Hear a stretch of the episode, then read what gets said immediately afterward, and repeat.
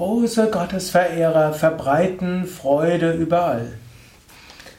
Bhakti Sutra von Narada, 71. Vers.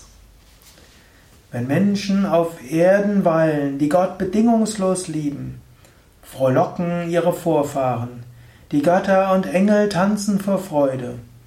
Diese Welt erhält einen Retter. Hariom und herzlich willkommen zum Bhakti Sutra Vortrag. Kommentare zu den Versen im Bhakti Sutra von Narada. Mein Name Sukadev von www.yoga-vidya.de. Ich spreche über das Bhakti Sutra.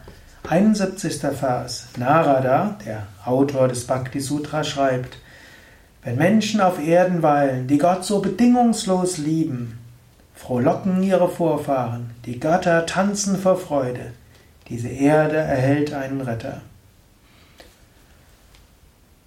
Wenn Menschen auf Erden weilen, die Gott so lieben, du kannst zum einen sagen, ja, du kannst ja, schauen, wen gibt es dort, wer so Gott liebt. Es gibt natürlich auch Menschen, die Gott in kleinerem Maße lieben. Du kannst dich auf sie einstimmen, du kannst dich anstecken lassen von, von dieser Freude. Große Gottesverehrer gibt es überall. Wir finden sie auch, zum Beispiel in den Yoga Vidya Ashrams gibt solche, die große Freude an Gott haben. Die sind nicht oft die, die auf der Bühne sitzen, sind oft nicht die, die im Vordergrund sind. Aber man merkt es, wenn sie Mantra singen, verklärt sich ihr Gesicht. Wenn sie aus dem Mantra singen herauskommen, strahlen sie etwas aus.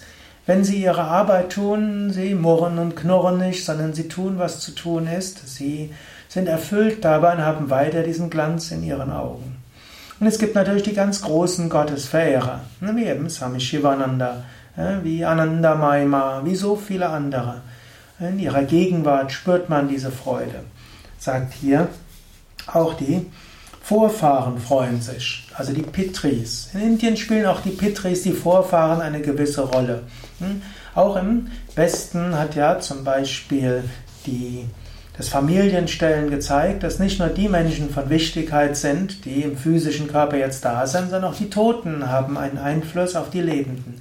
Nicht nur über die Gene, nicht nur über die Erziehung, sondern auch über vieles andere. Und so, wenn du selbst auf dem spirituellen Weg bist, dann solltest du dir keine Angst machen oder Bedenken haben, oh, jetzt führe ich den Familienbetrieb nicht fort, was heißt das für die ganze Familientradition? Oder ja, was soll ich denn machen? Und meine Eltern erwarten das. Ja, Im Gegenteil ist es so, deine Vorfahren frohlocken, wenn sie sehen, dass du von Gottes Liebe erfüllt bist. Du gibst ihnen auch Kraft und auch Stärke. Das Beste, was du sogar für deine Eltern tun kannst, deine Geschwister, deine Vorfahren, ist, Gottes Liebe zu kultivieren. Und er sagt noch weiter, die Engel, die Götter tanzen vor Freude. Auch die Engelswesen freuen sich, wenn dort jemand ist, der große Gottesliebe hat. Du kannst die Hilfe der Engelswesen anrufen. Was hier steht, Devas, es wird hier übersetzt als Götter. Damit ist jetzt nicht gemeint, dass es verschiedene Götter gibt, aber es gibt Feinstoffwesen, die man im Christentum als Engel bezeichnen würde. Also Feinstoffwesen, die freuen sich auch, wenn sie sehen, dass dort jemand so stark leuchtet, diese Hingabe hat. Sie freuen sich. Und diese Erde erhält einen Retter. Große Heilige und Weise sind letztlich auch die Retter dieser Erde. Also mit diesen Versen will Narada uns zum einen dazu veranlassen, die großen Bhaktas, die großen Heiligen mit Ehrerbietung zu behandeln, sich bewusst zu machen, das ist nicht irgendjemand, das ist etwas ganz Großartiges, das solche Menschen gibt. Und zum Zweiten will er uns auch sagen, indem du dich selbst bemühst, in deiner Bhakti zu wachsen, machst du den höchsten Dienst an Gott, den es überhaupt geben kann.